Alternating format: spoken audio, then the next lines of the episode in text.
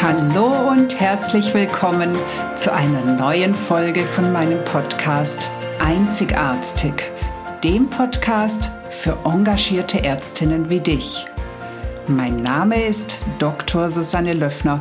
Ich bin Ärztin und Coach und ich unterstütze dich dabei, souverän, gesund und erfolgreich deinen ganz persönlichen Weg in der Medizin zu gehen. In der heutigen Folge geht es darum, wer denn eigentlich schuld daran ist, wenn es dir im Gesundheitssystem nicht gut geht.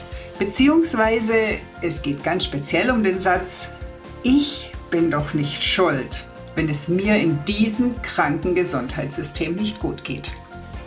Dazu möchte ich dir so die ein oder andere Sichtweise schenken. Ich freue mich, dass du heute wieder da bist, dass du wieder zuhörst. Und du könntest mir einen ganz großen Gefallen tun, wenn du den Podcast nachher bewertest. Und am liebsten ist es mir natürlich, wenn du mir eine 5-Sterne-Bewertung gibst. Denn je mehr 5-Sterne-Bewertungen ich habe, desto mehr wird der Podcast verbreitet und ich habe die Chance, dass ihn noch mehr hören. Dann möchte ich noch eine Ankündigung machen. Und zwar bald ist es soweit und du kannst dich anmelden für den Workshop von meinem Lebensgefährten Henna Stürzenhecker und mir. Healthcare mit Selfcare. Es ist ein Online-Workshop. Er geht sieben Tage lang und er startet am 17. April. Er kostet dich tatsächlich keinen Cent. Allerdings deine Zeit, dein Interesse und auch dein, wie soll ich sagen, deine Entscheidung zur Veränderung, zur persönlichen Veränderung.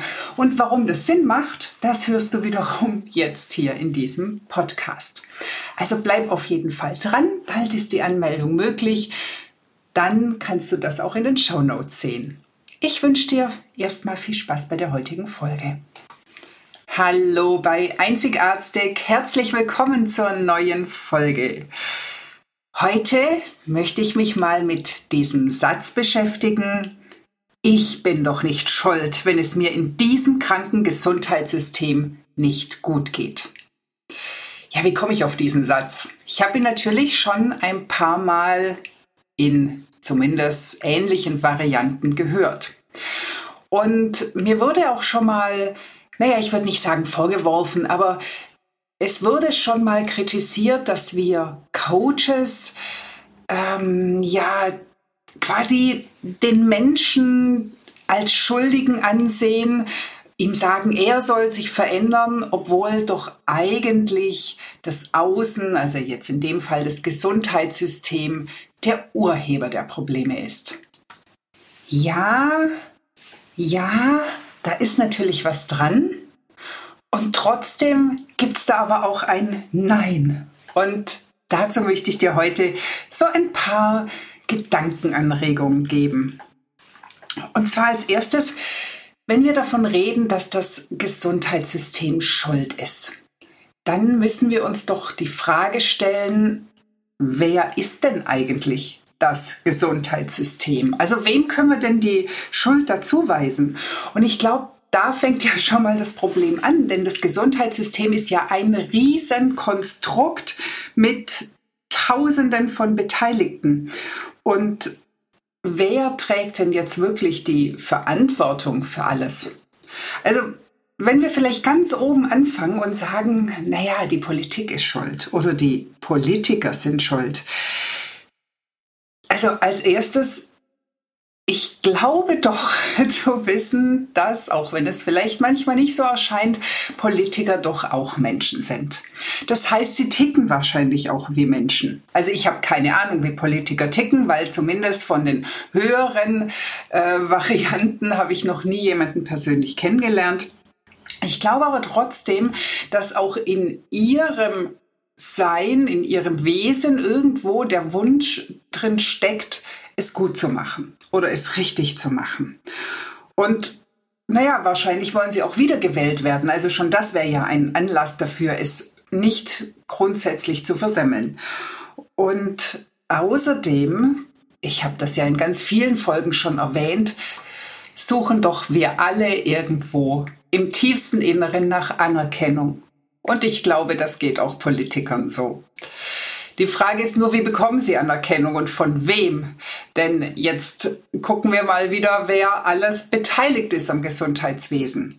Also das sind die Mitarbeitenden, die Patienten und allein die sind ja schon oft sehr gegensätzlich in ihren Wünschen.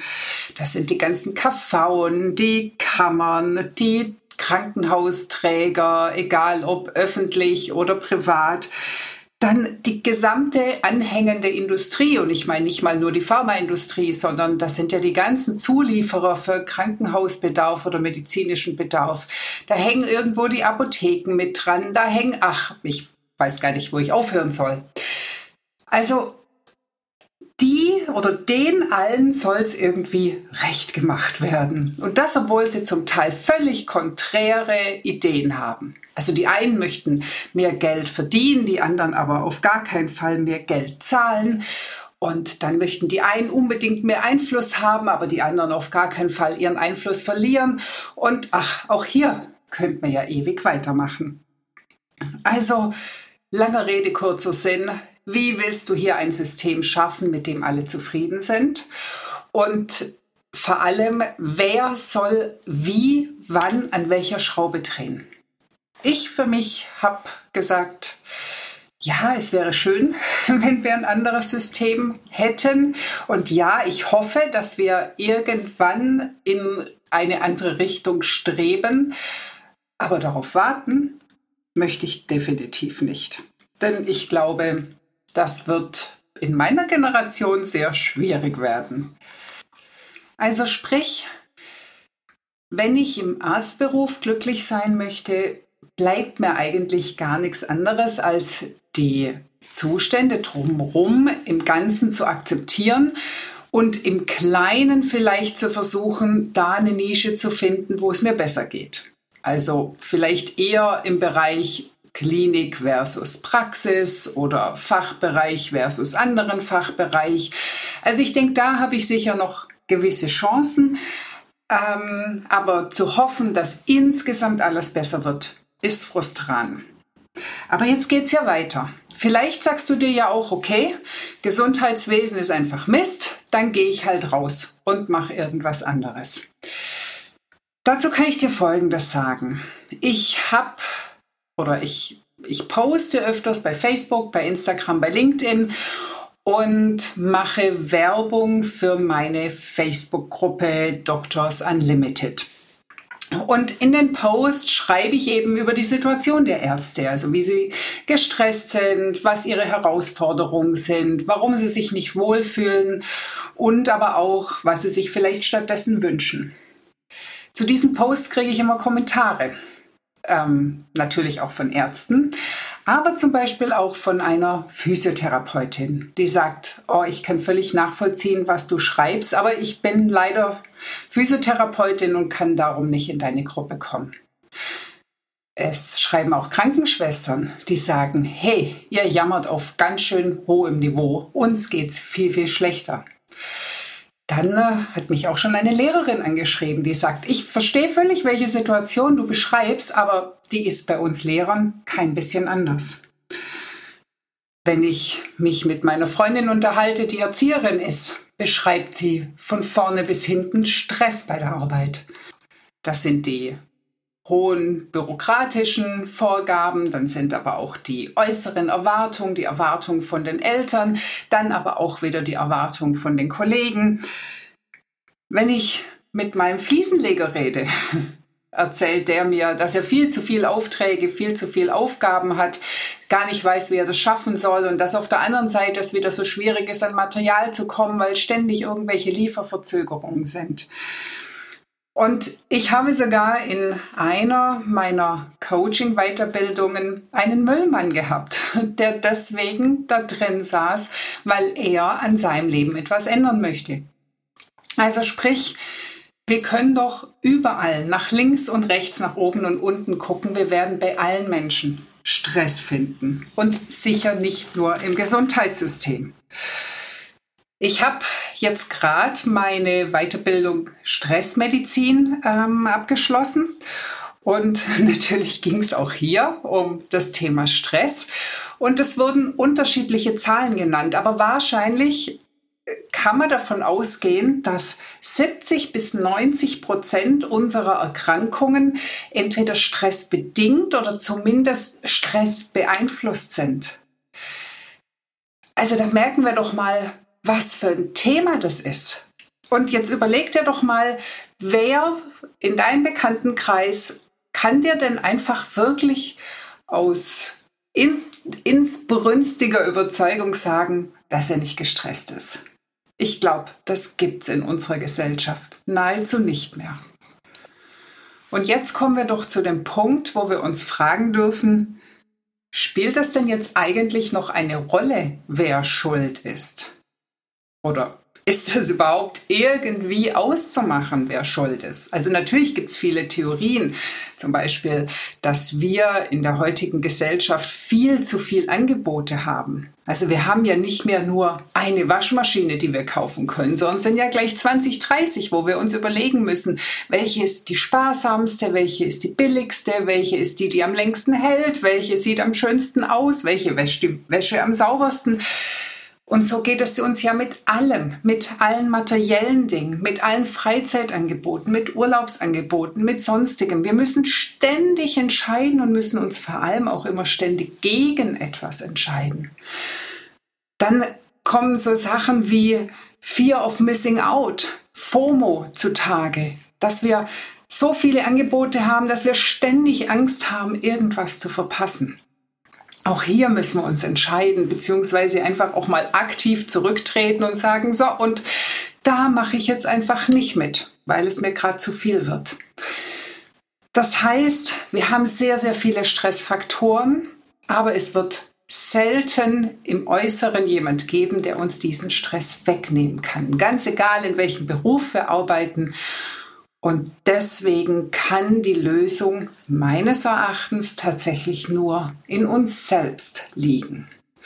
Wir dürfen lernen, wie wir mit diesem Stress besser umgehen können, beziehungsweise wie wir die Faktoren, die wirklich mit uns selbst zu tun haben, so anpassen können, dass wir eben diesen Stress nicht mehr mitmachen. Also nicht, dass der Stressor von außen verschwindet, sondern dass wir lernen, wie sehr wir uns wirklich stressen lassen.